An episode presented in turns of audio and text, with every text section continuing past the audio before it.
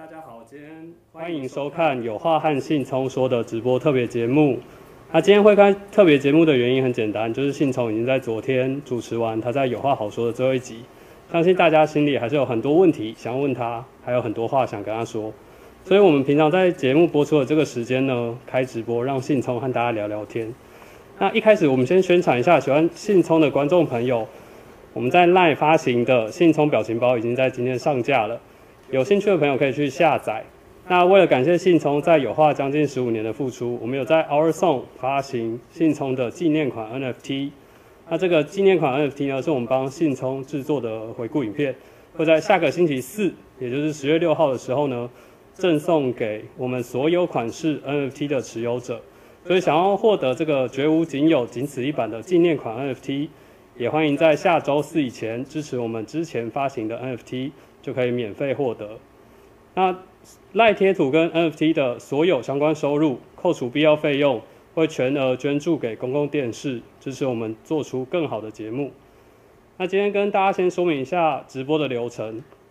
一开始我们会先让信聪和大家讲讲话，说一下他主持有话好说这么久的想法。接着会有 Q&A 的部分，Q&A 会分成三个阶段。第一阶段，我们有先把一些问题做成手板，让信聪回答。第二阶段就是我们昨天有在 Google 表单收集大家的留言和问题，并且在直播前提供给信聪，等一下信聪就会直接回答这些问题。最后还有时间的话，我们会让大家自由和信聪聊天。所以如果来不及填到表单的，或者是还没有想到问题的，没关系。你如果忽然想到了，那就可以直接在聊天室留言，或者到这个 Slido。进行匿名回复，我们的工作人员会继续收集。那接下来我们把时间交给信聪。啊，谢谢燕君啊，哈，刚念一大串是我们的那个同事燕君，非常谢谢他。其实他是很后面才参加，有话好说，不过真的表现很好，也很辛苦。拍摄一礼拜我都被照啊，啊，结果还有我现场其实还有两三个那个叫虽然叫做攻读生，但其实我们的网络都是他们制作，也真的很谢谢他们。大家好，拍谁啊？哈，昨天说 跟大家说再见了，现在又跑出来，实在是不好意思。我没有反悔，事情没有改变。昨天就是最后一集啦。那今天为什么会搞这一集呢？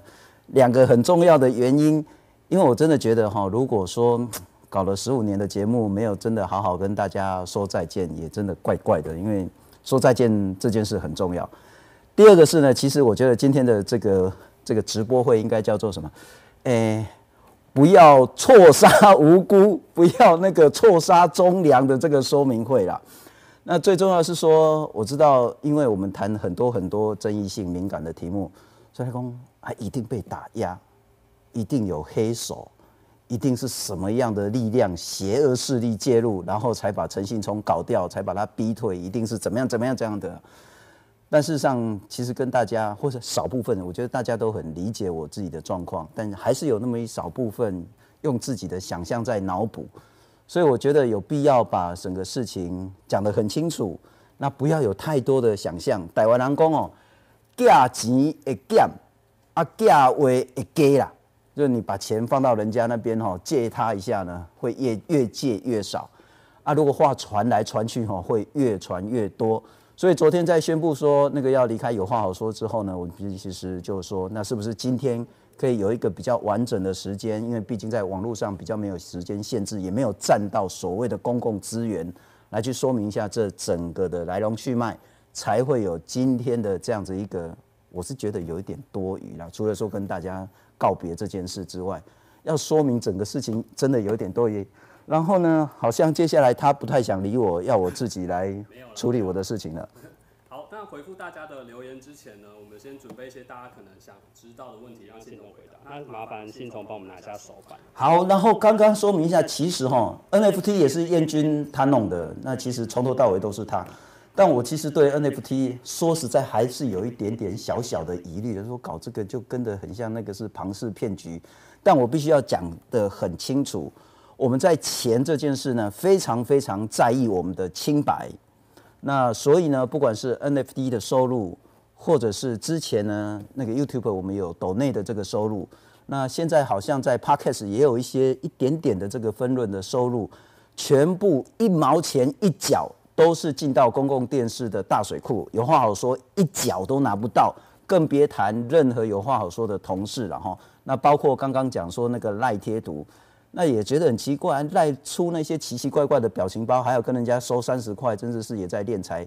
可是呢，因为如果不出不让大家花三十块，我们自己就要用一个预算去付那个贴图的钱，可是我们又没有那笔预算，哎，要怎么报又是一个很大的困难，所以才出此下策。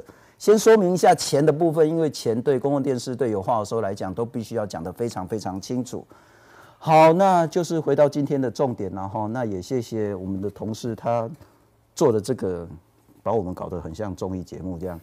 好，信聪，我想问第一个问题是说，我那个拉扯了，这两兄屌一样了，为什么不止主持有话好说了？这个也是最大的一个问题了哈。为什么不主持有话好说？其实我在昨天那一篇文章之前写了一篇很长很长，我是觉得文情并茂，我自己拿款老拿老白赛的一篇。但先给一两个同事看的时候，啊，你真的做给温细耶，因为大家一定又要脑补啊，猜测说怎样怎样，那你有太多自己心里的话讲出来，实在不太好。啊，不过我觉得我还是可以在现在讲说为什么不主持。其实应该换个方式问。为什么你可以主持十五年？我自己也无法想象。十四年起，十四年半之前，就是二零零八年三月三号，呃，那个时候的总经理叫冯先贤，那他跟新闻部的经理叫何国华，然后一起讨论说，公共电视应该要开一个带状的一个谈话性节目，所以礼拜一到礼拜五叫有话好说，那礼拜六叫有话好说 NGO 观点，礼拜天叫有话好说南部开讲，就是一个系列，叫做礼拜一到礼拜一。啊，就请我去当制作人。那我那时候呢，其实已经离开新闻部，到策发部去当研究员。那我觉得这其实是蛮重要、蛮有意义，所以就接下来了。我从来到目前为止哦，我没有当过一天的主播，我根本不知道怎么样去面对镜头。那等一下如果有机会可以谈谈我第一次当记者连线 SNG 连线的时候，出镜全世界最大的洋相。所以我根本不打算，没有在心里从来不知道说主持是怎么一回事，更别想说要去主持。那那时候第一个主持人是史英，人本教育基金会的董事长。那我跟史英讲说，拜托拜托，那个我都叫他史老鹰啊哈，史老鹰啊，你好歹撑三个月，那我再让我三个月内再去找一个那个可以接手的主持人。结果他撑了两个月之后，他就说不行，他压力跟身体实在是受不了了。然后说完全没有，就要开天窗了。那只好被逼着上架。那那个时候大概就是大概应该三月三号，大概就是五六月的时候开始主持，到现在就真的是已经十四年多，真的很累。那我觉得对于这样子一个固定的工作形态，真的是已经到了一个极致。那还有一个很大的原因就是说，我觉得很多题目其实我都是想破头，那也跟逼同事逼得很紧。可是我们每天都会遇到说啊，到底今天要谈什么？每天节目都会遇到一个很大的困境。那长期以来，我觉得这个困境对我来讲已经很难去突破。再来，我觉得还有一个很大的冲击是，网络带给传统电视，特别是公共电视一个很大很大的冲击跟也许叫伤害吧。我们的收视率掉得很惨。那我们在网络上的点阅率其实还不错，可是我们毕竟是一个叫做电视公共电视的东西。所以好多好多个因素，那当然也包括我妈妈长期卧床这件事情，所以你会觉得好多因素同时卡在一起，然后自己感觉好像自己的身体状况也走下坡，那会比较大的问题就是说所有的事情都挤在一起，那你会觉得说似乎当你对这个节目已经没有什么开创性，而你自己也遇到一些不管是生涯或者是身体或者是甚至叫生命了哈。的一些瓶颈的时候，你应该要改变。那这件事其实是谈了很久，所以认识我的人，其实在我的脸书上，绝大部分然后大概超过百分之九十九以上都是祝福啦、同情啊、暗赞啊。我昨天就抛了一篇文章，就是说，哦，我写脸书其实也没什么人在看，结果我一说我要下台跟大家拜拜的时候呢，竟然有一万五千个人暗赞啊！大家是多希望我下台。我立马讲啊，少了你好可惜这样子，结果一直暗赞这样，不过开个玩笑了哈。但我要说的说，其实我自己的状况，应该很多我的好朋友都知道，所以这件事情想了很久，沟通了很久，所以总算呃可以在昨天圆满的完成。那我这两天最大最大的期待就是说，理论上我都已经，我现在应该四十九岁了，我都已经快半百，我应该有能力成熟圆满的去处理这件事情，而且不要让那些。好心帮我的，不管是新闻部经理，不管是我们的岛的制作人于丽萍，那不管是总经理等等所有人啊，这是我同事，不是要来那个干预我的，呃，可以说不会受到不必要、不合理跟非事实的一些压力跟指责。那这个是我这两天想要做最多最多的一些事情，所以那没有办法说一个原因导致我离职，它其实是。蛮多的原因同时出现，那唯一不是的原因就是没有被打压，没有政治力介入，没有高层不对我不爽。事实上，如果不是呃高层没有对我不爽的话，我也不会搞这么久，最后才搞到现在这样子。所以呢，我们等一下可以在部分来谈一下。好，那就是第二个问题来了，离开有没有隐情了哈？嗯，他是说隐情不是隐疾啊，哈，那隐疾就比较不好意思讲了。隐疾就是有痛风、有高血压，然后也有一些那个血脂的问题，然后体力真的有一点下降。但有没有隐情呢？呃，那我觉得大家其实有一点，不，不是大家了哈，少部分人，特别是在八卦版的呃那个 PTT 八卦版的人呢，有一点无聊。说什么呢？就是说那个前天我们谈进电视。就是裴伟有一段录音档，然后呢讲说是呃 NCC 审了之后，那他们都很不爽，所以裴伟那跟小英联络，然后呢说小英打电话给苏贞昌，苏贞昌打电话给 NCC 主委陈耀祥，然后呢说哎一定要让他给照等等的。我们谈的这件事情，他说啊是不是这样子得罪当道啊？如果这样就得罪当道，我们其实已经得罪太多太多次了了哈。那也不会是说在前天谈的那个之后，然后马上我们就被这个节目的主持人就被换掉。大家想象真的太多，更何况我刚刚讲的那个录音档，第一个有没有被经过剪接变造，这个还没有真正的被确认。第二个，就算他是真正的在那个进电视的股东会或股东会之后的一个谈话会所被录的这个录音档是真的。那也许是裴伟自己，我们那一天也讲，可能也是他碰轰。第三个层次，那就真的是台湾的宪政危机，就是真的是有干预这件事。但第二个层次跟第三个层次，甚至连第一个层次我们都还没证实的时候，我们谈这件事，我认我自己认为当然是符合公共利益了哈。因为如果是二三个层次都还蛮严重的，那第一个层次，因为它是牵涉到立委的一些爆料，那那个也蛮严重的，所以我们应该要谈。那谈了之后。有没有影响我不晓得，但至少我们其实这十五年来都是这个态度，不管是谁执政，或者是说谁拥拥有权力，包括在野者，我们其实就是用这个态度在讨论议题。那我们也不捏造，然后也不危言耸听，然后也不去用自己的揣测，而是非站在事实基础上来去讨论事情。那我觉得这个态度很 OK。那也许等一下我们谈不同的政治压力，当然有，但是这十五年来。那些所谓的政治压力并没有到我这个层次来，那因此不会有什么政治打压啦。那高层对我怎么看待？说实在，我也不知道。那总之呢，因为公共电视有公示法，有所谓的那个直播公约，那我们也签了一个编辑室公约，因此总经理是无权、不敢、不该，也从未干涉公共电视有话好说的任何一集的直播啊。这个我可以拍胸脯保证，而且反正我都不主持了，我没有必要跟大家说谎。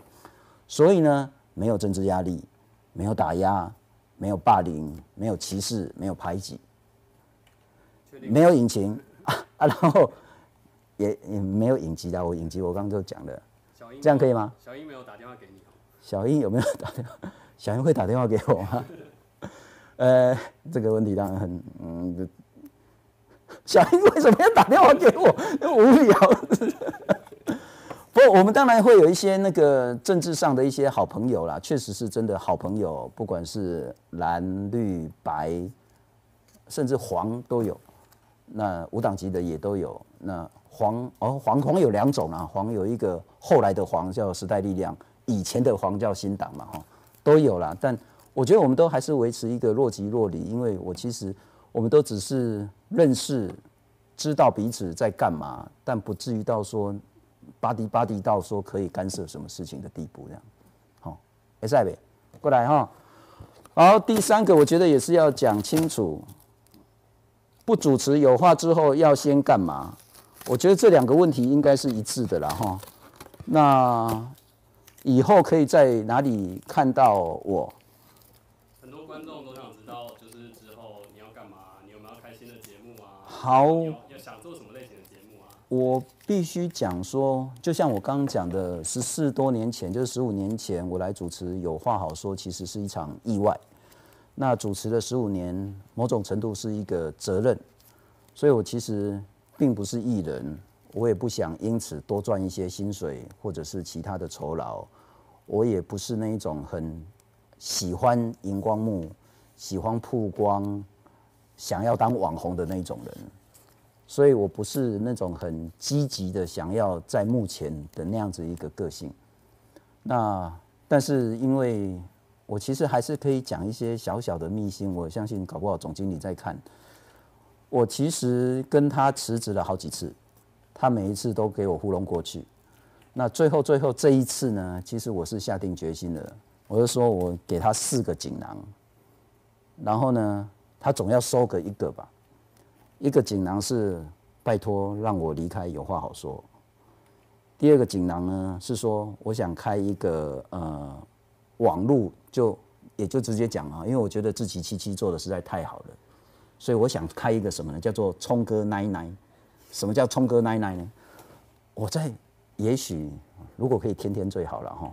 也许礼拜五晚上九点，不一定要九分钟了哈，但至少是在睡觉前奶奶这样子，用解释新新闻，然后来谈一些有趣或是重要的一些新闻时事。但我知道那个很不容易做，人家自己机器也是做很久很辛苦才做起来，不容易做。然后第三个锦囊是是什么东西死了？我老了就一下记不住。第四个锦囊是我就离开公共电视。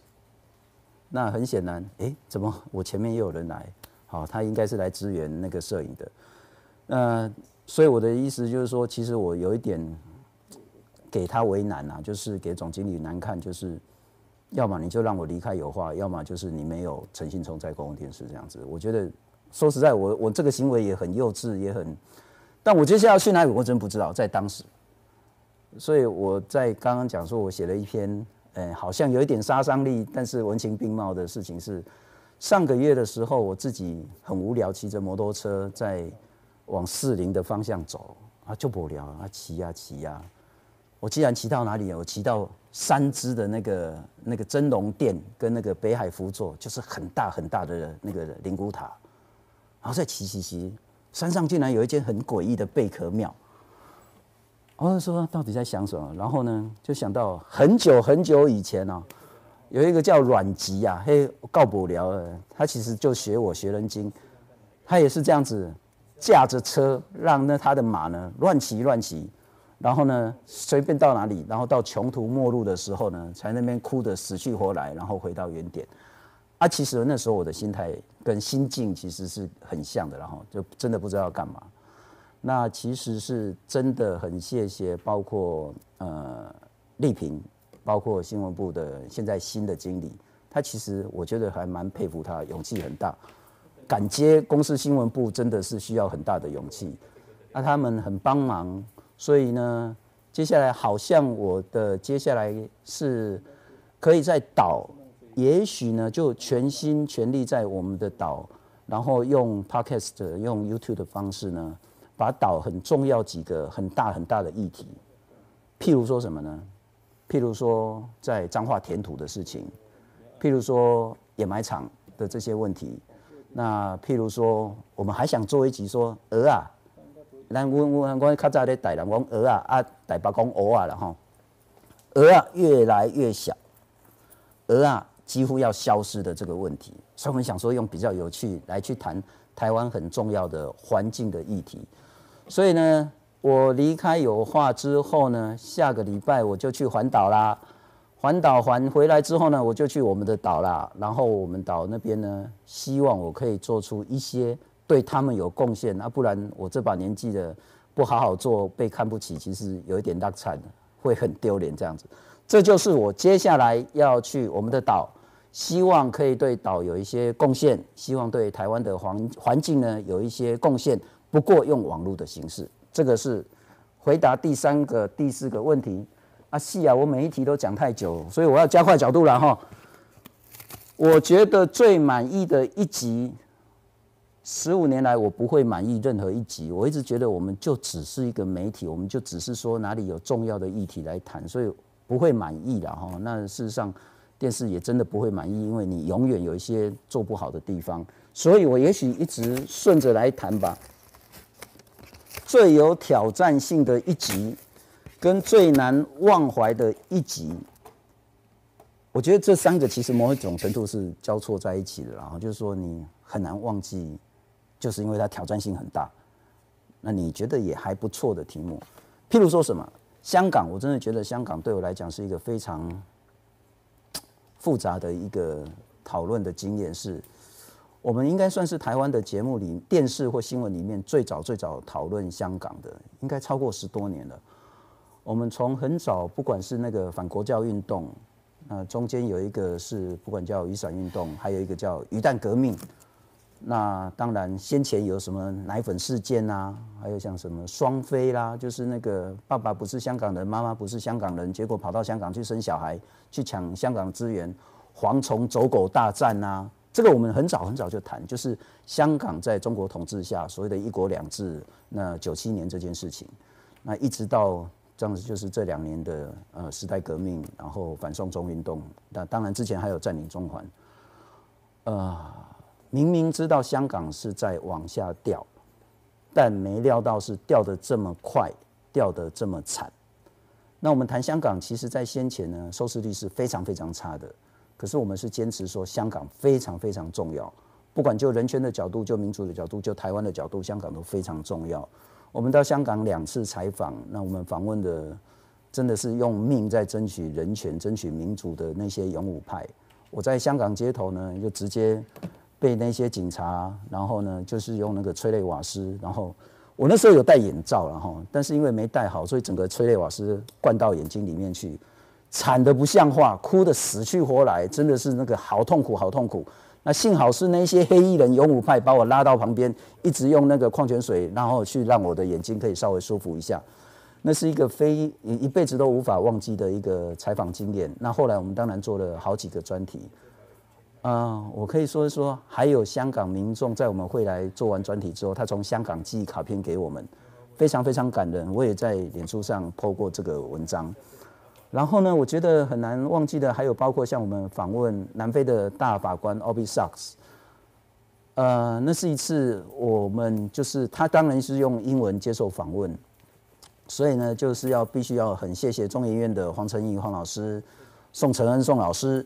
那没有他们的帮忙，那一集是不可能做出来。但让我感佩是，他是一个白人，但是呢，他支持所谓的反种族歧视的运动。然后呢，他被所谓的白人呢所安排的特务的炸弹呢炸断了一只手跟一只眼睛。那可是呢，他后来当了南非大法官之后呢，推动整个南非的民主改革。我觉得某种程度跟台湾很像，就是你可以发现说，台湾这几年包括同婚的议题。台湾内部吵翻天，可是呢，就是由大法官直接定嘛。所谓的那个同婚是违宪的这件事情，然后你看到所谓的原住民的权益，像是那个王光禄案，就是原住民持有猎枪这件事情，大法官直接下来。其实台湾其实是在跟着大法官，不，是跟着南非这一条路在前进的，由大法官带领台湾的民主前进。那当然后来改成那个宪法法庭了哈。那我觉得南非那一集呢，是对我来讲冲击非常非常大的一集。还有哪一些呢？包括说，呃，澎湖博弈，这个讲起来我不知道今天有多少时间了哈。那个是一个非常有趣的经验。如果大家回想，呃，应该好快十年了吧。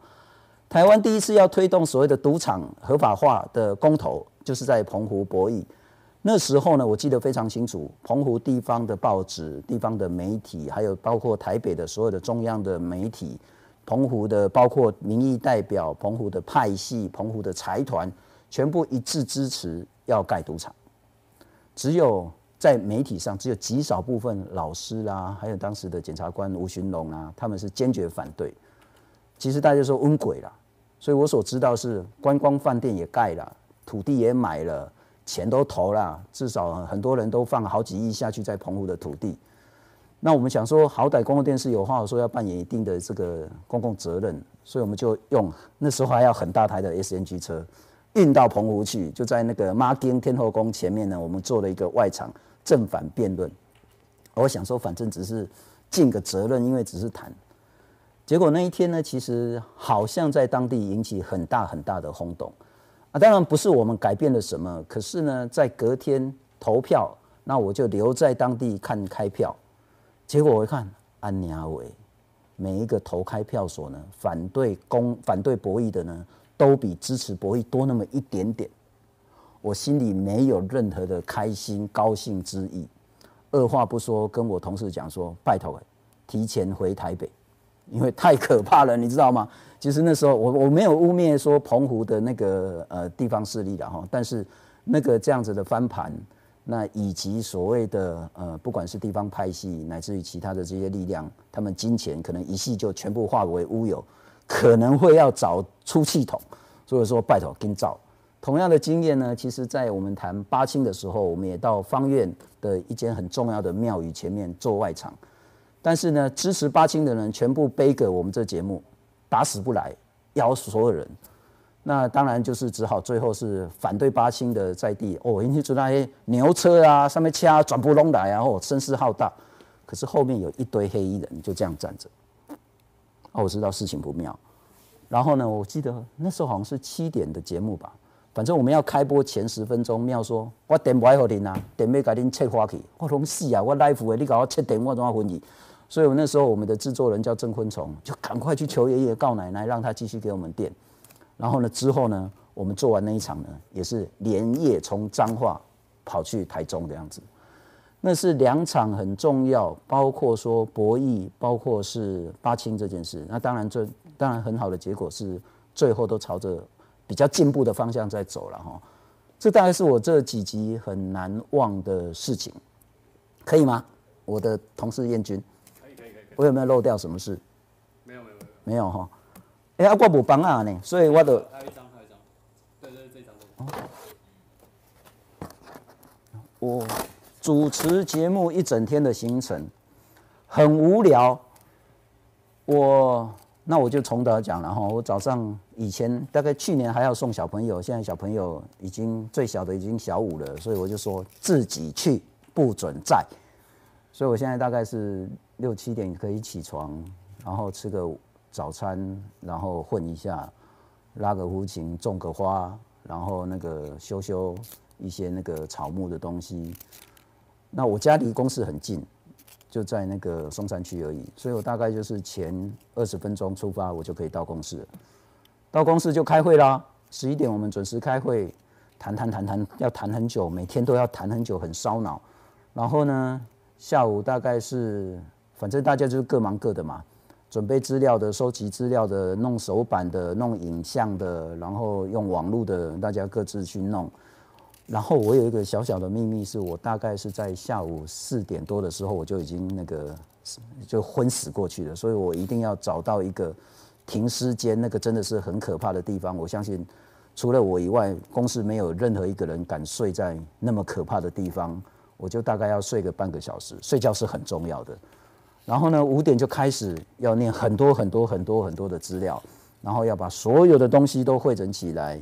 那虽然我们十五年来没有任何一个脚本，但是总要有一个大概是什么时候要播新闻，什么时候要放手板，什么时候要怎么做的大致上的一个流程啊。那个是我要写，然后我要想标。然后男生化妆很快，这样你看我没有化妆跟有化也差不了多少，所以大概就是五分钟化妆解决。然后七点五十分坐到这个位置，九点结束，就这样很无聊，日复一日，年复一年，搞了十五年。然后，主持前会做什么小仪式？我们不是一个邪教团体，所以我们没有什么烧香拜拜的事情。呃，了不起就是睡个半小时的觉吧，我觉得了不起就是这样。但以前，不过我这个觉得说，如果大家真的对主持或对媒体，或是你想当 YouTuber 或是 Podcaster，有一个很大的关键哈，你要掌握前三分钟。前三分钟你能够讲得顺，以后你就都顺了。不管是那个半个小时、一个小时、两个小时，你只要掌握前三分钟，你想清楚前三分钟要干嘛。另外一个呢，就是连线的一个技巧是，很多菜鸟记者呢连线的时候很紧张，很紧张。为什么呢？不是他不认真，是他太认真了，他背稿，背稿的温细。因为你如果说要从头一字一句的背的话，你中间掉了一个字一句，你得死定了。所以绝对不要背稿。那怎么准备呢？那个大纲式的准备，那前三分钟就 OK 啦。所以呢，我就是还是菜鸟主持人的时候，我会花蛮多力气去准备那三分钟。但是呢，我们这节目比较好是说，我到现在我不会用字幕机，不是不是没用，是我不会用，我没有使用的这个能力。所以我们从来没有字幕机可以提词这样子，所以呢，睡饱一点，然后呢，如果你要当 YouTube 的话呢，掌握那前三分钟，不要死背，然后掌握大纲就可以啦。怎么控制主持的节奏？其实我主持节奏也不是控制的很好，然后反正我们这节目比较好，是说应该是五十七分钟一个小时啊，爱供的和你供，啊你供个耍呢。不过有些人真的是那个嘴巴一打开就关不了。啊，有些人呢，一关呢就开不了，所以你一定要让他适时的。啊，有时候呢，我觉得也是一个小小的技巧，是说你看着他，然后就一直表达出你想要切话讲话的那个表情，然后当他对到你的眼神的时候呢，他自己会稍微克制一点点，或者是说你就是用那个笔啊那边转啊晃啊，或者是你就 嗯哎嗯这样子，然后那。某种比较上道的来宾就会适时而止。啊，如果真的不上道的呢，你就硬切了，而否则如果弄回供的，话把人弄卖供，这个东西 有时候很难讲，是说主持节奏很难讲啊，讲的也不一定有用，因为每个人都不太一样，哎，但也不一定说主持人强势主导是好事，我我觉得有时候主持人就是主持，每一个人都不一样啊，因为慢有慢的好处，快有快的好处，假牌供。这不是我糊弄啊，哈，就真的我是这样子想。来宾吵架会想什么？那要看哦。有时候是故意让他吵的哦。有时候重要的题目你一定要是两边吵是有用，但是有时候吵到说你真的是连主持人都听不懂你们在吵什么时候，你就要制止了。制止有几个方法，然后就像我刚刚讲的那些，但是他吵架他一定不甩你的。某种程度你可以透过我们有那个叫做什么？SOT 就是我们的新闻带，或是叫 VCR 来去切。我也许讲一个小很久很久以前，我们在讲讲那个钓鱼台是谁的。那台湾当然认为钓鱼台是我们的嘛，哈，或者叫比较是中华民国派的，认为一定是中华民国。那台湾不一定啊，台台湾派的有些认为说，哎未定论啊，哎你不能啊等等。总之，站在中华民国立场，我们一定认为钓鱼台是我们的嘛，哈。那日本认为那个他那是他的。所以呢，我们那时候在谈钓鱼台事件的时候呢，找了那个啊很冲的那个议员，台北县议员那时候金介寿，找了我一个日本记者非常要好的朋友，呃，叫那个那个谁啊，酒井亨纠正，然后然后找了王小波，找了林卓水，那我就很担心说，那个金介寿跟酒井亨呢会骂起来，甚至打起来，因为立场是完全两极化。那林卓水跟王小波说：“你，我就想说年纪大了应该还好，所以我还特别去拜托那个金介寿说：‘哎，议员啊，拜托给个面子，人家毕竟原来是客了哈，你让他讲完这样子啊，我们就尽量比较和气一点。’然后呢，你知道金介寿讲说：‘哦，哦，你不要效果哟。’我整个傻出去说：‘哇，那原来其他的节目都在用效果的。’他说：‘拜托拜托不要了，我们是公共电视这样。’啊！没想到我按奶技能给让他们做的很开，结果中间这两个年纪比较大的吵得不可开交，那是我第一次，应该也是唯一一次完全控制不住场面的一次。就是呢，王小波跟林卓水真的是这样吵的，插嘎波逃章，没办法，只好用那个终极的方法进 SOT，那让大家冷静，回来继续吵，那再进 SOT，就大概是这样。这个是我遇到那个最极端无法控场的一个情形。那大部分情形，因为我们知道，如果说这一个人真的很难很难搞的话，基本上我们一开始就就不会邀请他的啦。所以后来我们有经验比较成熟以后，就很少发生这样的事情。好，报告完毕。那观众想要知道，呃，你会在挑战来宾的观点的时候，又怎么样不要让场面失控，让他整个事情？就是你又要撩他，又要刺激他，然后他还要忍下这口气的意思，对哈？我觉得我都还蛮客气、蛮礼貌的。我其实自以为是的，就是我是一个 有礼貌的好好好小孩这样子。我通常是用还蛮客气的方式去请教他。那我觉得这还是有两个很重要的一些，也许叫小技巧也好。第一个是你的提问必须奠基在事实、资料、证据上，而不是情绪上。啊，你怎么可以骂台、卖台这样子？这种就不是一个问题嘛，哈。那你也许去扩的他以前的言论，请大家不要对号入座，哈。就是扩的他以前的著作，来去用他的话，或是用别人说他的话来去请教他，要有所本。第二个，你在态度上其实还是用。请教的方式，那可是呢？我觉得大部分比较少呃这种模训练机会的记者或是提问人呢，他问题会很长，但是没有重点。他到底要问什么？他花了两分钟提问之后呢，受访者还是不知道说阿弟到底被蒙上。所以你的问题呢，能短就最好是短一点，精准啊。这然后呢有所本，然后态度呢，你不可以用所谓的那个你是那一种所谓的直。咨询的态度来去请教，我觉得十多年下来还 OK，也没有什么受访者就北送，当然也有那个事后就北送，那就是撒尤娜娜不联络，在这种这种来宾也还蛮多，可是至少在现场没有翻脸。他还有一个，我们是 life，啊他他如果在 life 上跟我翻脸，吃亏的是他嘛，所以所以嗯基础不太一样这样子。好的，感谢信聪。那接下来我们会请信聪回答大家的问题，因为我们昨天在表单上其实有收到非常非常非常多的留言。那我们会诊之后呢，有挑出最多人问的一些，然后让信聪来回答。那我们也会继续看 Slido，然后 YouTube 跟 Facebook 的留言，所以有想要问的都还可以继续留言。那问题的话会由我这边来问。好，很多人想要问说。那你现在没有要主持了，你有没有从政啊？要不要出来选议员啊？要不要出来选市长啊？我唯一一次跟政治有那么一点点可能性，是曾经了哈，很久应该有至少六七年以上，某个政党的重要的一个领导人问我要不要去选立委，我说你打个派去。你塔卡派，我塔卡个不派。那这个回答应该还是一样了哈。我塔卡虽然老了，但是塔卡还没坏掉。第一个哪来的钱呐？第二个我怎么塔卡派一个？我现在日子过得好好的，我至少还可以在岛好好的为台湾的环境努力打拼。我去搞那个干嘛呢？那不过不是说我觉得政治不好了哈，政治很好。那其实有很多很多年轻的那些从政人员非常优秀，台湾就是需要他们。可是每一个人有每个人的路嘛，那我都已经四十九岁快五十了，我何苦再去走那一条路呢？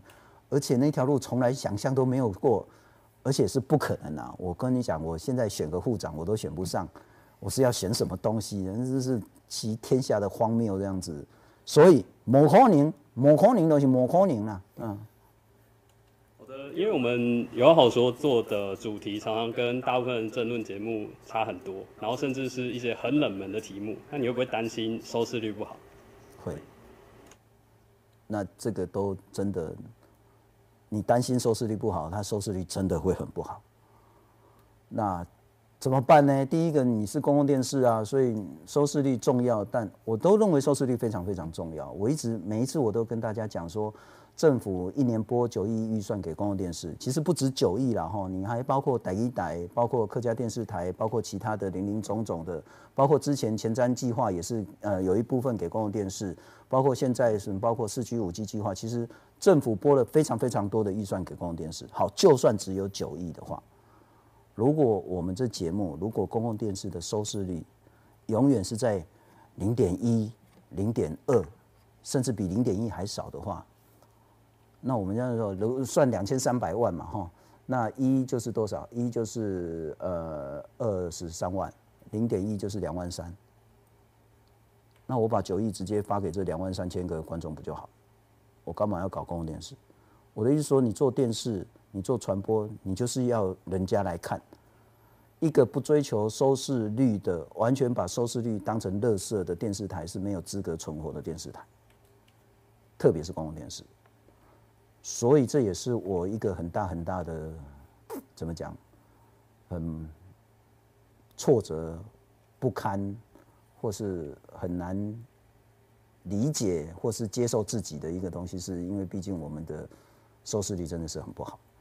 那我觉得大家不要把收视率当成是，我当然知道 H B Nielsen 不是那么准，或者是你说它不准也对了哈，但它毕竟有参考价值。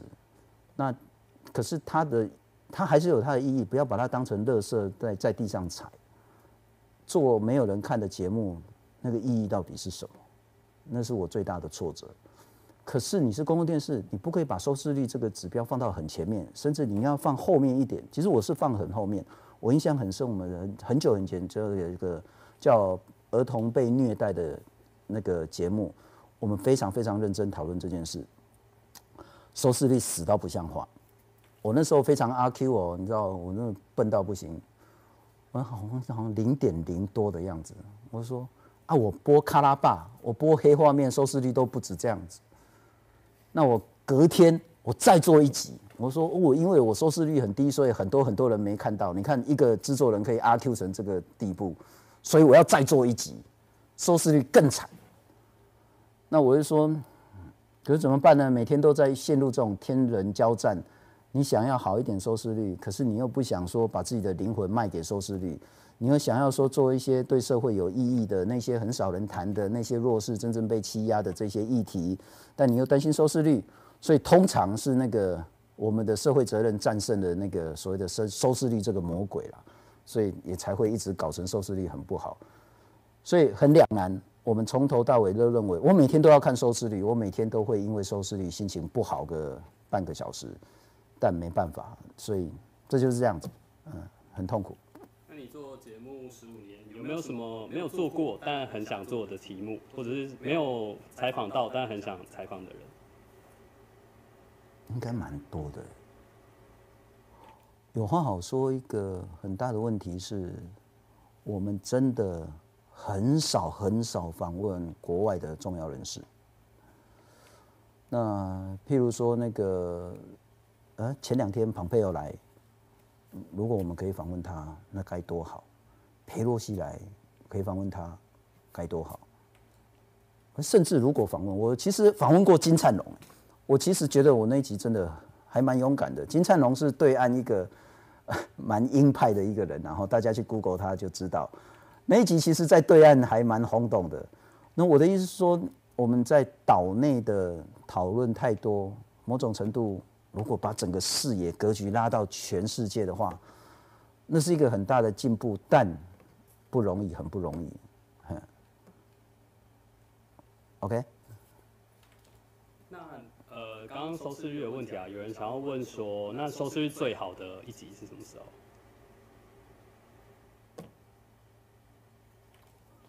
是，我记得没，我想不太起来，好像有到零点七，零点。零点七、零点八吧，可是那是有话好说啦。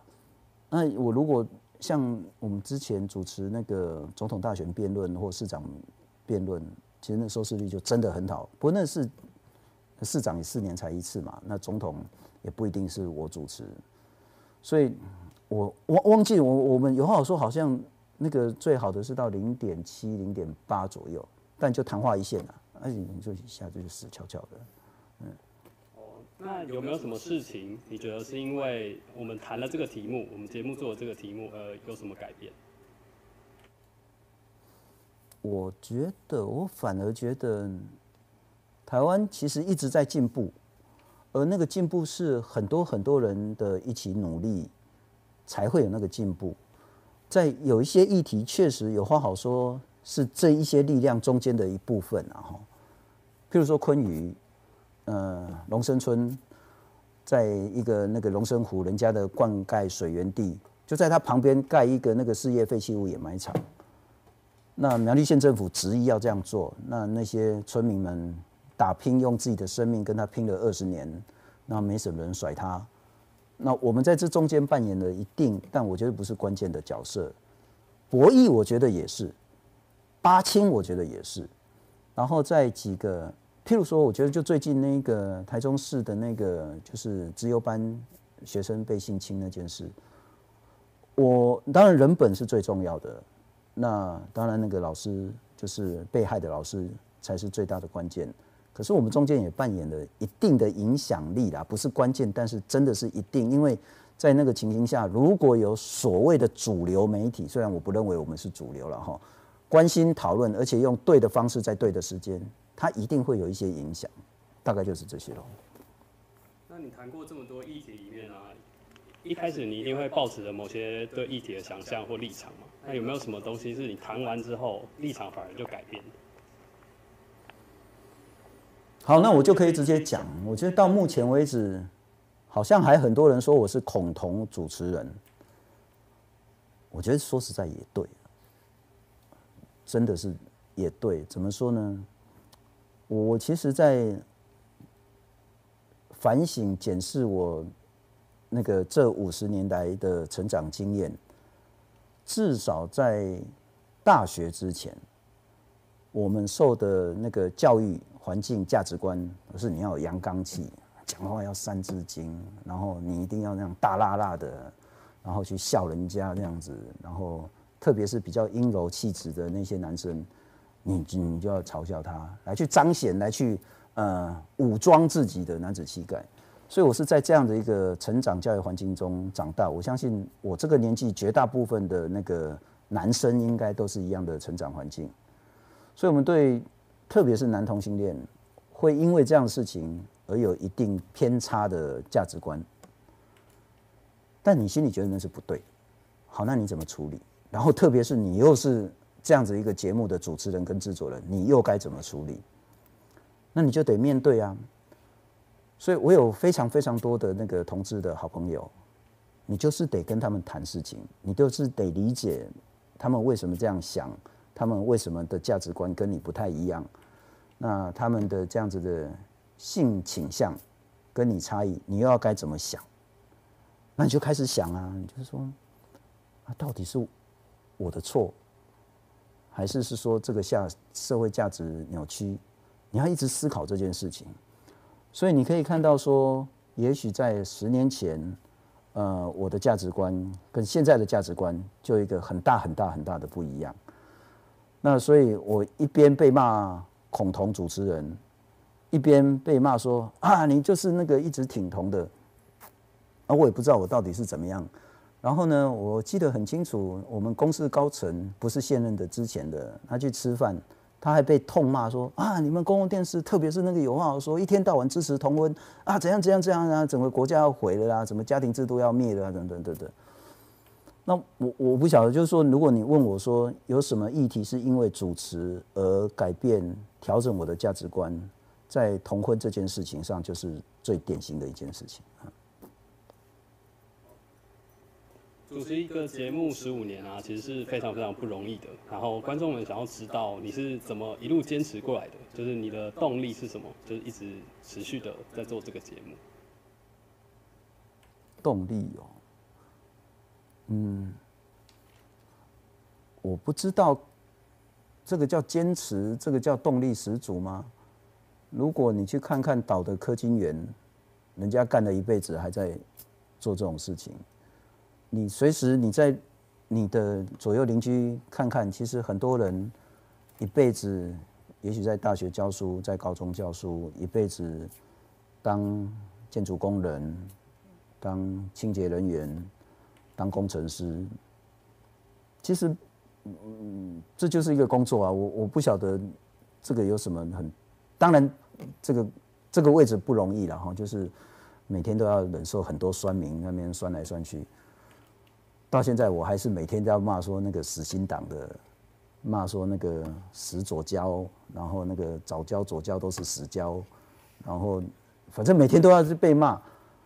啊，我在想想讲，哎，我也是人生父母养的啊，打刚啊那个酸啊那干后啊，然后也骂，甚至骂到我妈妈去这样子。但我觉得怎么办呢？那你是你的命啊，不过幸好 没能够承担啊，所以。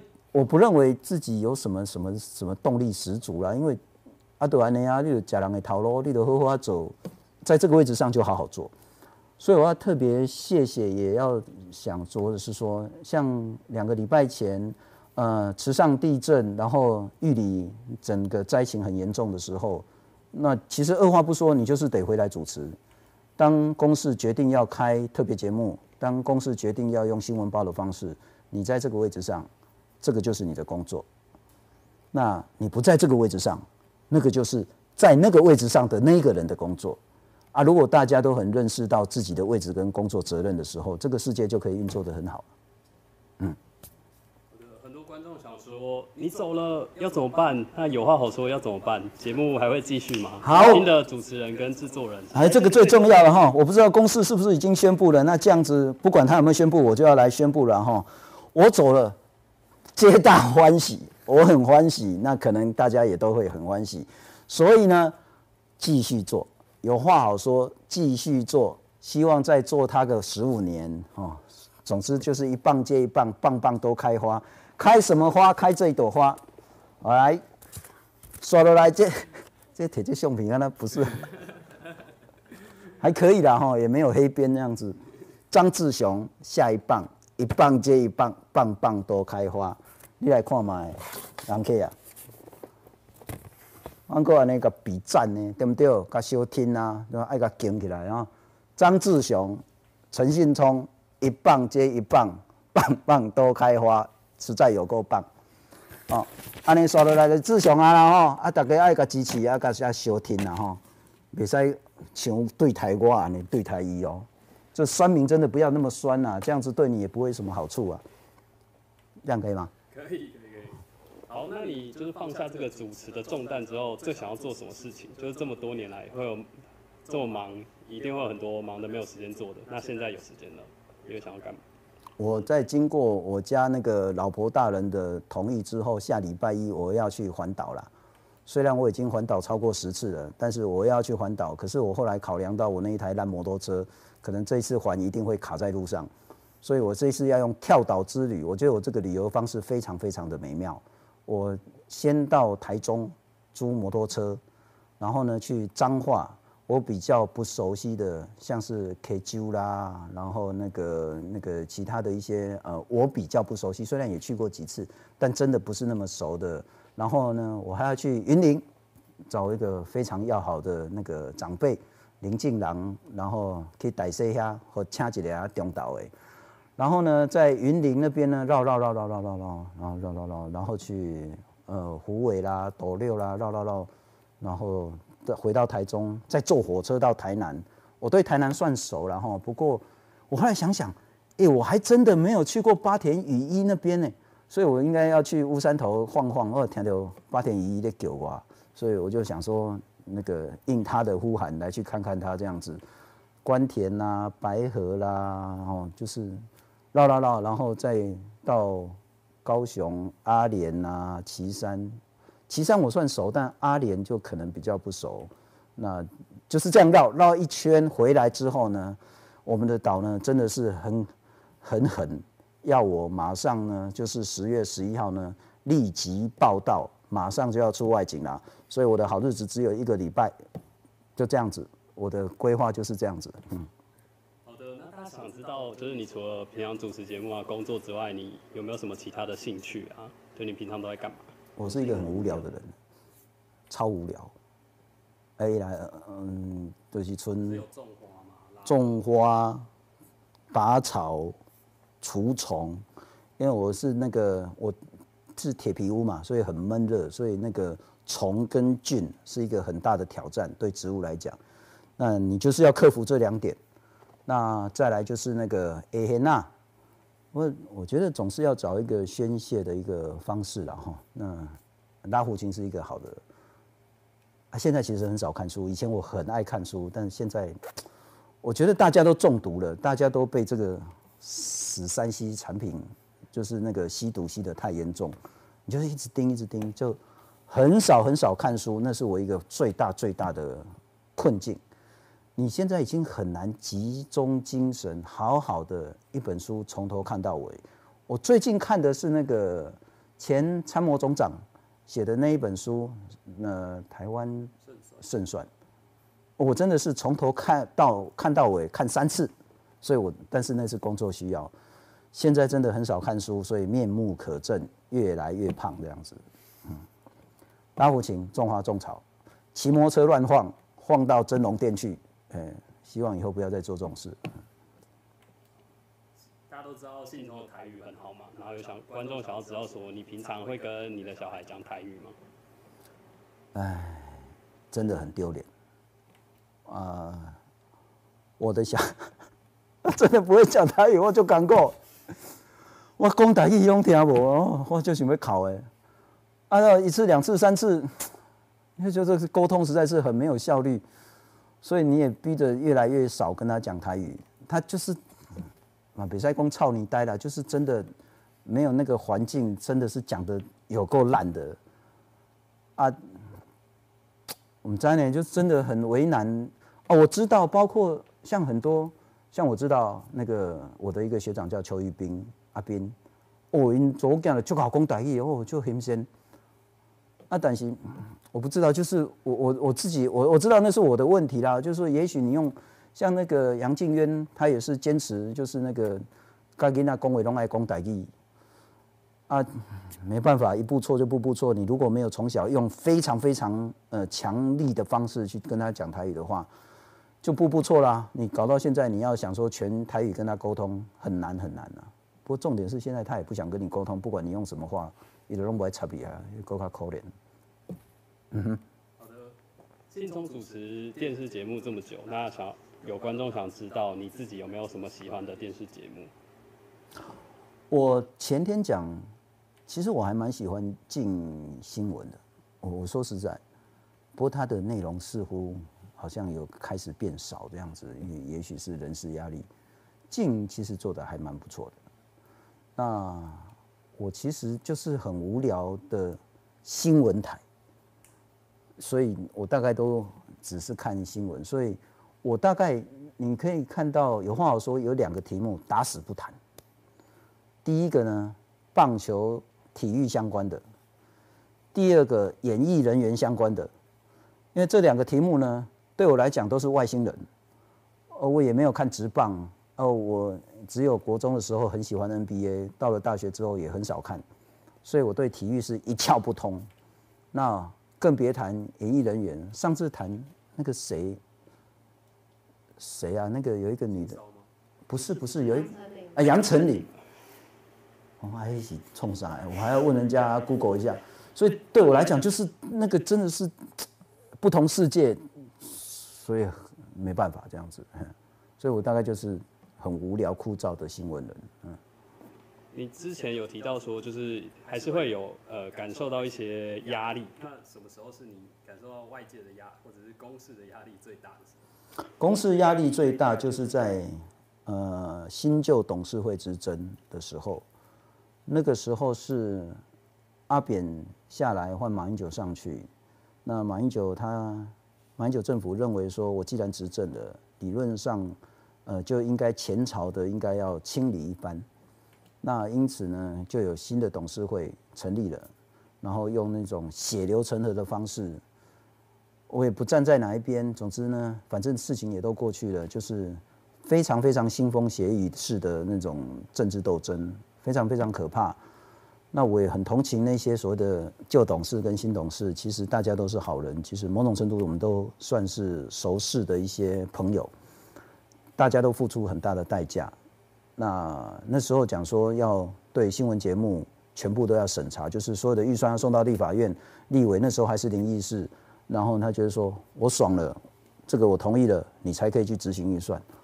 啊，所有人都翻脸了，所以后来有那个三千人去挺公司的一个大游行，如果大家还有印象的话。然后我们这节目也是因为就是标靶嘛，就是剑靶了哈，就是被整的还算惨呐。我们甚至有个别董事提案说要来审有话好说的预算，说哎要来查预算。我说啊，我是有什么问题？你要单独查我这个节目？你如果说整个新闻部、整个公共电视查，我没有话讲。然后结果说要来查账，我说查就查，拜托请监事来查。然后后来也是搞到不了了之这样子。那后来那时候不是还有那个董事长陈董事长以前的那个，不是最近的这个，说公司有七大弊案。我说那七大弊案到底是什么？嗯，过了十年过了，那好歹讲个弊案出来吧，也没有。啊，那时候其实是我们承受外界政治压力最最最大的时候。但我必须强调。就算在那个时候，那个时候的总经理也都没有直接把压力灌到我这个节目来。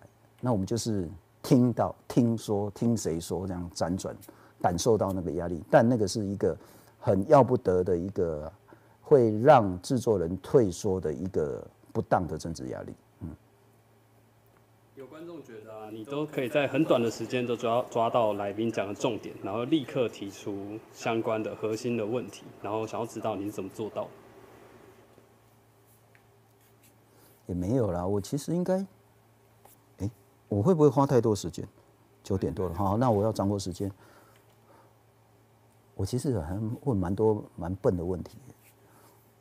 我说你你如果发现说我有一点放空，我说嗯，哎。就我就不知道要问什么，然后你会说：“哎，啊，你觉得呢？啊，这个事情你怎么看？就是你不知道在问什么，你才会这样问，所以也不一定抓到核心。但我觉得有一个好处是说，六十分钟的访谈，你总个有五分钟抓得到核心吧？啊，然后人家可能就会比较在意你那个抓到那个核心的问题这样子。不过我还是有一些东西可以谈，是说，呃，毕竟。”这个位置是主持人，这个位置不是专业的来宾学者，他不能都懂，他都懂，他就会有一个傲慢。那那个，所以你只要核心的观念的争议搞懂了，最重要那个资讯跟数据掌握了，然后你用，我觉得最最大的关键是说你对这个议题的热情。你想要了解事实的这个渴望，这两件事是最重要的。就是你自己要想要知道这件事到底是怎么了。譬如说，我随便举个例，那为什么龙生湖旁边不能盖掩埋场？那盖了掩埋场之后，龙生湖会什么样受到什么污染？那他说的这一些什么保护措施啊、防水布啊什么的，到底有用没用？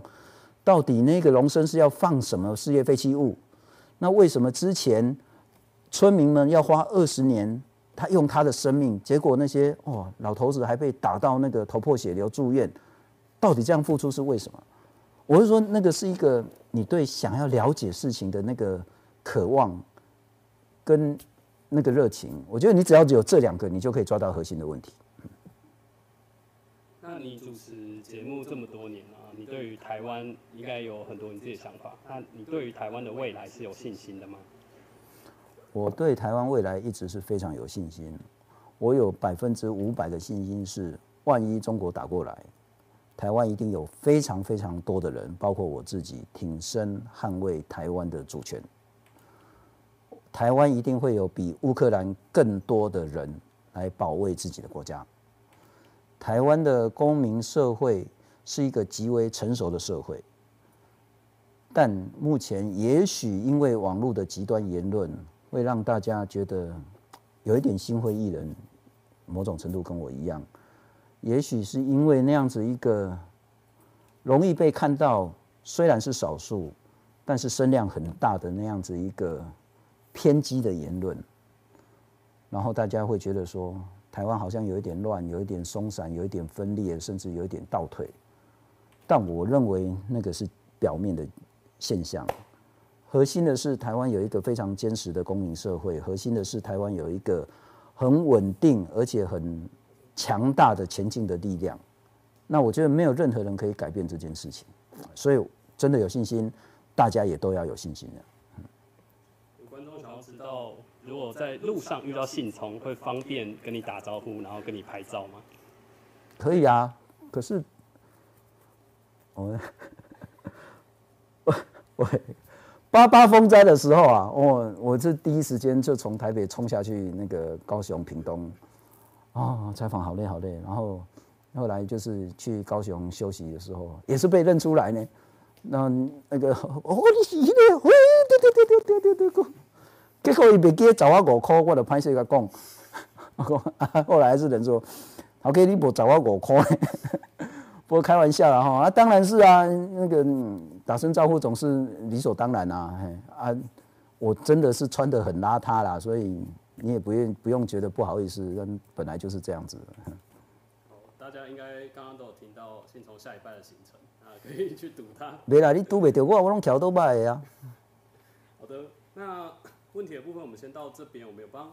信聪制作一支回顾的影片，其实，在今天下午的时候已经上传了，但其实呢，信聪都没有看过，所以现在我们会让信聪和大家一起看。好，好像我要自己 Q，对不对？对，你要自己。好，我是真的没有看过了哈，因为我一直觉得说人哦要往前看，不要回顾以前自己的一些错事。不过，我真的也很感谢那个有话好说的同事。他们为了这一件事情花好多好多力气，所以我心里就说：“啊，乌这一起被冲啥？这个欧北永永的话，好吧？那我们来看看这个叫信冲回顾。不过我说实在，你们绝对不可能找到我那个最早最早当记者那一段画面，因为那个已经是被毁尸灭迹了。呃，那个是谁啊？那个写。呃，台那个华人第一个拿到诺贝尔文学奖的是高行健，高行健在台北的第一场重大的那个新书发表会跟那个演讲，是小弟鄙人去做连线的，第一次连线，然后呢，我做好多好多功课，我就说不要死背，因为我那时候就是死背。啊，我根本不知道说那个现场那个摄影啊，这样子是什么意思，这样是什么意思，后来我总算搞懂了。但是那时候我完全不知道，所以当我在讲的时候呢，那个摄影呢就在前面跟我比价，啊，我就愣住了啊，要干嘛？好像高行健呢是华人第一个呢诺贝尔文学奖的得主，那今天在台北演讲，啊，他有这个比呢，我懂吗？啊，他说，然后他要比价，我懂啊，然后你就可以看到说电视上一个白痴啊，然后就一下讲一下不讲，然后一下傻傻的看着摄影机这样子。哦，那一天那个连完线之后，我连台北市政府的大门我都不敢走出去，我就走后门这样子，赶快坐计程车绕跑，丢脸丢死了。所以请大家不要那个一次挫折 就退缩。好了，那我来看看那个。你播之前先把你那个 YouTube 的直播声音关掉。哦，好，声音关掉啊，我先把 YouTube 关掉好了。好，那我就不能打字了哈。好，来看一下信聪的回顾哦。感木香，欢迎收看今日节目，我是主持人陈新聪，拜六过后大家来看这个有话好说。这个题目是在讲起来吼，就拍讲，拍到了黑洞的照片，这张。也就是这个口罩已经被污染了。咱基本上吼是在户外，但是咱不是预录，咱是做 life 的哦。小林整个要不要迁村？怎么迁村？如何重建家园？在经过刚刚的催泪弹攻击之后呢，警方现在进行第二阶段的部署。我们现在位置呢是在香港铜锣湾，有更多更多的香港民众走上街头。他说他这样吃比较不会掉肌肉。大刚他看一看，然后就开始讲。关键训练，关键训练。的挖贝日历特展当中，真的很谢谢大家十五年来的支持、鼓励，那也给我很多的一些提醒。啊，真的也有很多地方没有做好。呃，其实我们一直在想说，有话说应该可以成为一个很重要谈论公共议题，那也许可以跟大家一起思考台湾下一步该怎么走，不管是对内或对外。真的不好意思啊，那个体力有限，能力也有限，那就希望说交棒给下一棒，然后一棒接一棒，棒棒都开花了。啊，拍写啊哈，就是那个可能十五年也真的有一点累，那也许就是希望换个环境，换个跑道，然后让自己有一些不同的想法跟做法。那也许节目也会有一些比较好的一些改变，还是真的跟大家说声谢谢，后大家希望有缘再相逢，后会有期啊。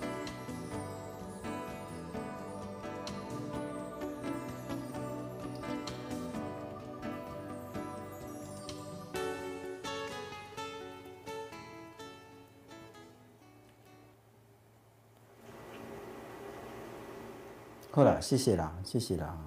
但无论如何，我绝对不会哭的啦。啊，你们要哭，我们要准备卫生纸。我十二生肖属乌贼的，所以没有问题。好，谢谢大家，真的。嗯。好，很多观众都有留言给信从，那我们整理出其中的一些，然后现在让信从来念一下。真的，够这个出头。诶，伤济是要念嘛？你自己挑着念啊，你自己挑着念。信聪哪一年脚受伤？永远记得你脚受伤，信聪哥，谢谢你节目陪伴台湾民众度过太阳花学运、昆鱼案，还有矿业法等等。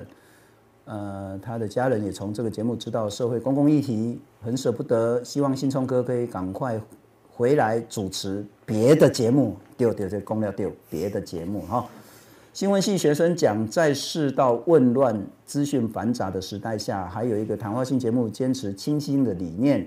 提供良好友善的交流环境，其实这就是反正，人走了总是会有人讲些好话，这免念嘛啦，这对啊，哦，士林聚落，以你为榜样，信聪你好，小弟是很爱台湾的香港人，那是你的粉丝，在 YouTube 看到你，那已经是他生活不可或缺的，希望以后还可以在荧光幕看到你，谢谢。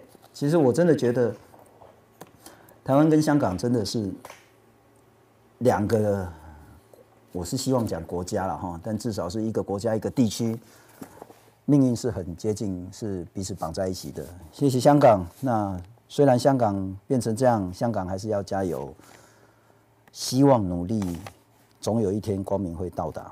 真的，香港，中国粉丝哎，有中国的哈。其实我们这个节目还蛮多那个。中国大陆那边的观众翻墙过来看，也翻墙过来指教我们这样子。他说一直都是我们的忠实粉丝。结果啊，那念其实意义不多，然后因为大部分都是，也许真的是谢谢，那也许是客套话。不过真的，真的不管你是客套话还是真心的，都是非常感谢。那我也真的一直认为说，十五年来没有观众支持肯定，这节目其实早就该死翘翘了。那希望说继续努力，继续支持，那让这个节目更久，更活得更好这样子。我说还有人听我收看我们节目，听着我的女儿从小学到高中了。嗯，对啊，时光飞逝，岁月如梭。谢谢大家，可以吗？然后现在还有一些时间，所以再来我们会请信从直接看 YouTube 上的聊天室回应。就直接和大家聊天。那其他平台还是可以继续留言，我们会帮忙看，然后再转达给信从。呵，啊，我刚关掉 YouTube 之后，我现在还要再开。但我觉得哈，我应该是，哎呦，看到了，看到了。我看到我这条条啊，这个是这几天可能心情特别好，所以那个这条条搞大了。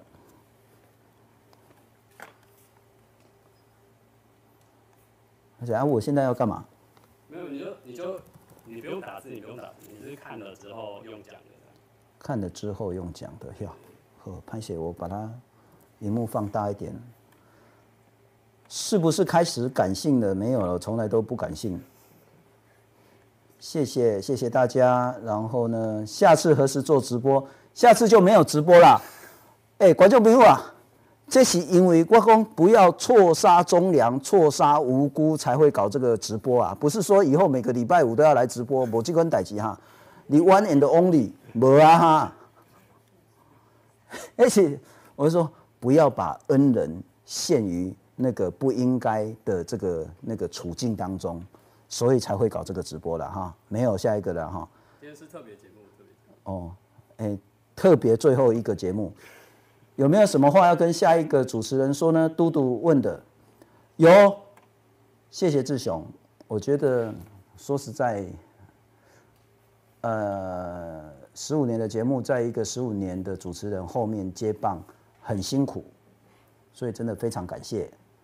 那我唯一能做的是说，拜托拜托，如果你讨厌陈信聪，那就算了；如果你喜欢陈信聪，也许某种程度他做的还可以，拜托你就继续支持志雄，千万不要用。那些什么不应该的，或者是过度的指责、压力，这个位置真的很不好做。坐上来，某种程度了哈，都是在做功德，都是在尽社会责任的。所以，其实拜托大家要珍惜，有人还愿意接有话好说这个棒子，不要随随便便就一直骂、一直酸，然后让他这个棒子很快就掉下来。拜托大家一定要支持志雄。敢不拿？我是猫派还是狗派？没事？打死我都不可能是猫派，因为我有气喘，我的过敏源就是那个猫毛，那个短的猫毛。嘿，黑姑诶，西洋跟邓丽君赶快也才有那哪的。但我还蛮喜欢狗的，可是我小时候小学的时候，我们家有养一只那个白色狐狸狗，超可爱的，那不见了，好伤心。到目前为止没咬过，没养过。我应该是喜欢狗啊。我其实前一阵子人生遇到困境的时候，我一直在看说那个认养那个流浪狗的那个网页粉丝专业，我就好想养一只，不管是米克斯或者是那个柴犬，可是好像还蛮难的，而且居住环境好像非常非常需要一定的条件，而且你要花好多时间去陪它，所以后来想想算了，forget it。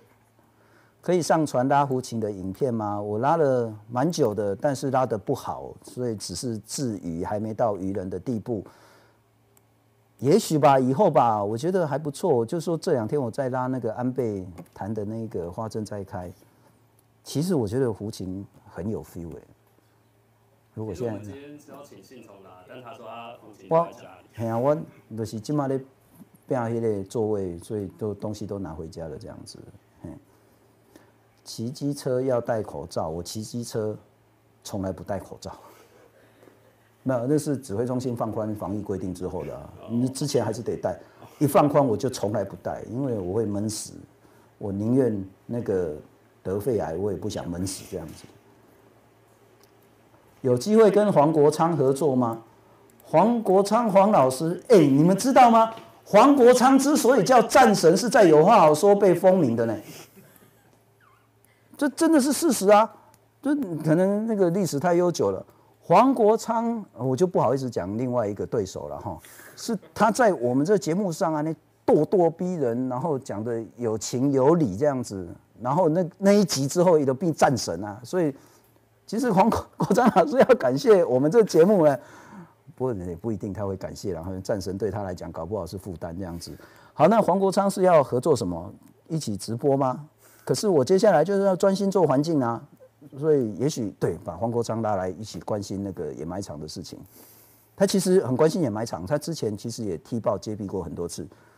那当然，如果可以的话，就是说我们其实就在想说，让更多人来关心台湾的环境，尽量了，不止黄国昌啊，如果陈时中、黄珊珊、蒋万安或是其他任何政党愿意一起来改变，让台湾更好，完全不排斥啊，当然。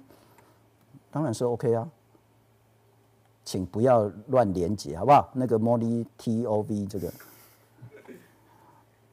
好，好像没什么题目了，对不对？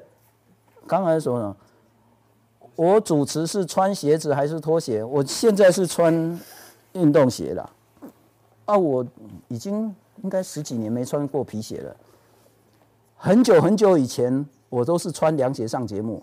啊，那时候的桌子比较亮光一点。它没有那个，它隔板下面还有一个空间。啊，我现在越来做越没有做相，所以那时候就做做做做，就这样这样撸撸撸撸撸过去，结果我的脚就伸出去，啊，大拇指就跑出来，结果就被导播痛骂：陈启忠，你的脚趾头跑出来了。从此以后我不敢穿穿凉鞋，所以我现在至少都是运动鞋啦，一定有包脚的这样。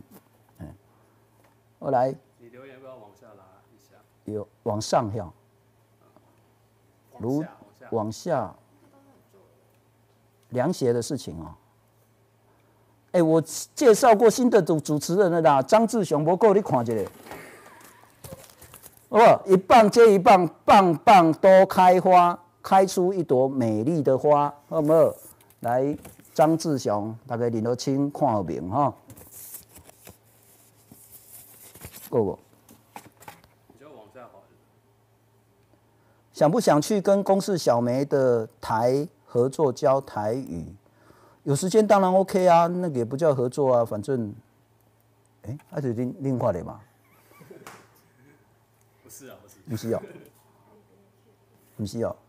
然后当然 OK 啊，反正嗯，假人头路，人叫咱做啥，咱就做啥。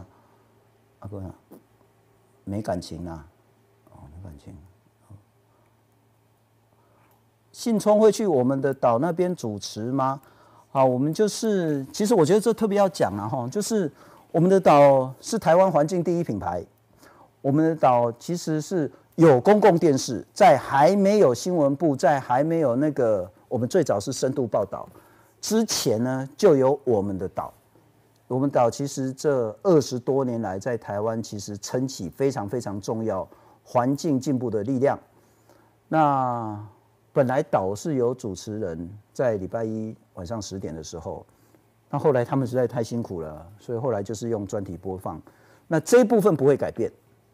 那我的部分，好像我可以在网络上，呃，用另外一个形式，让更多人去看到现在跟从前，或是正要做的那些比较重大的议题。那可能我的角色定位是在这里，怎么做其实不是那么具体清楚，但是应该很快很快就会有一些东西出来，因为就是崩豆也 hockey 啦，就是我们在大树底下好遮阴嘛。所以应该是可以比较多在网络，所以我做的部分是在网络的部分。嘿，那有知道什么时候会看得到？不知道，不知道。我觉得反而是不急，应该是赶快把封面弄出来，然后也许用一个比较能吸引人的方式。但我不急，好像大家都很急，所以没办法，就是就是赶快跑吧。那我懂。大家可以期待一下。嗯。雅尼，矿业法还没过嘛，对不对？矿业法过了没有？希望矿业法赶快过。嗯，不，我还是要讲了哈，真的拜托大家不要随随便便就说人家是中共同路人。啊，我也常常被骂我是中共同路人，我说老天连我都不是中共同路人。然后呢，地球公民协会、地球公民基金会也被骂中共同路人。为什么呢？因为当时在小英在竞选连任的时候呢，他在人家的竞选总部面前，因为他办公室就在他前面嘛，挂了一个“小英不修矿业法”这样子，哦，被骂到臭头。啊，他真的没有修啊！啊，对每个人来讲，我们是公共媒体，我们在意的是说让台湾进步的一些议题。地公是环保团体，他当然是在意环境，但如果只是因为希望监督，希望让执政者有更多的，呃，也许被批评而被逼着往前进的时候，这个力量是对台湾进步的力量，而不是在扯台湾后腿。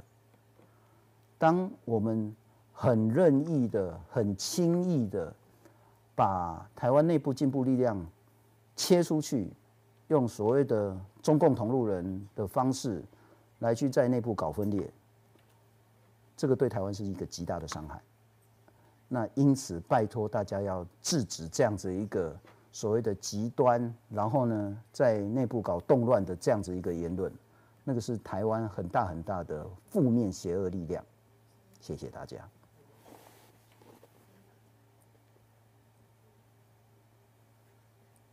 够不？我我还在下课啊呗。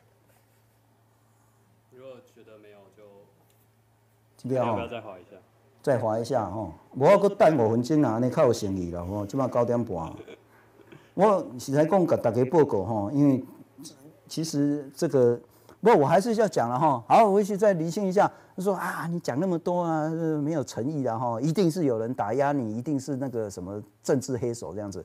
我再讲一下，如果大家去想一下，所有的不管是政论节目也好，或是有影响力的节目也好，只要那个主持人可以在节目上很平和、很理性、很 nice、很帅气的跟大家说再见，那个都是已经瞧好的、沟通好的、很平和的接棒。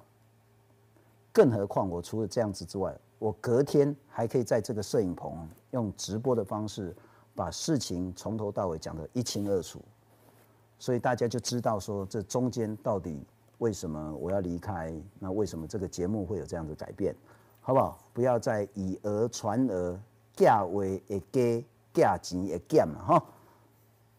阿哥不，孔医师也来了，谢谢孔医师啊，林世璧。孔医师，嗯，嗯，当然也有人讲说，哎，势必势必势必你好，随便啦，好，哦，过来，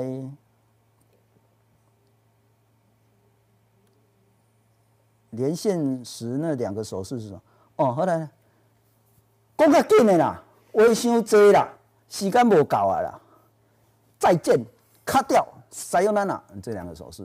啊，我那时候菜鸟，我不晓得啊，所以他比较说啊，到底是什么意思？我就傻在那边这样子，嗯，我啊，统一师，有时候我其实不是很搞得懂网友的意见。灯光变暗，跟来宾聊什么？真的就是瞎聊了，欧北共打比赛这样，嗯，信聪九九。是限制级不要讲，信聪奶奶，聪哥奶奶靠触鼻啦，但我觉得哈，一定做不起来的。我其实那时候真的还蛮认真，我刚刚这名火料北拜呀，聪哥奶奶啊呢，啊奶奶的睡前啊跟也许谈一些，但我我觉得很多时候你想做什么，能做什么，跟最后做了什么，不一定能三个连在一起啦。有连在一起呢，就是刚下俄罗柱，阿弥陀佛啊；没有连在一起呢，其实也不需要说怎么样怎么样。总之，你有这个想法，总是也许自己做，也许是别人做喽。有机会开 podcast 吗？我还是厘清了哈，我不是网红，我也不想成为网红，我不喜欢荧光幕，我不喜欢面对群众，我是一个非常孤僻的人，我不太会交朋友。其实跟陌生人，我不知道怎么样跟他打招呼。不熟的人，其实呢讲两句话，我会赶快闪掉，那是我性格的一个缺陷。因此，我不想开个人的 YouTube，我不想开个人的 Podcast。我最重要的工作是，当我到岛之后呢，我应该尽全心全力的在岛那边，然后用也许我做得到的方式，让更多人在意台湾的环境议题，那就是我自己的想象。嗯，想出书吗？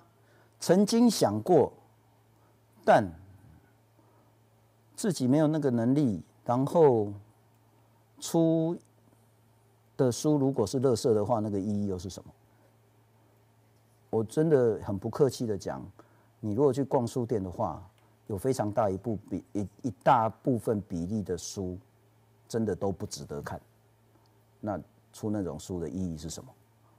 我不晓得，所以我自己那一关还没过得清楚，所以就算了。我给你。哦，我那绝版了。我那个，我说那个以后有机会再讲。我做那个千王魂的，千王魂其实还蛮好玩的。嗯，有了，我说我硕士论文真的是一字一字都自己写的，因为全台湾不会有人去做那个打乘法式仪式分析这样子。我懂。好，来。但我还是不会选哈，就算我自己写论文。不阿伯拍谁了哈？啊，真的跟大家说再见啦。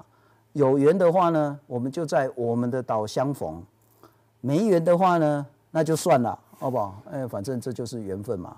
请大家继续支持公共电视，继续支持有话好说，支持张志雄，拜拜。啊，再见，拜拜。那我们今天就到这边，非常感谢大家，也请大家继续支持信从和有话好说。喜欢的话也可以购买信聪的赖贴图跟有话好说发行的 NFT。谢谢大家，大家晚安。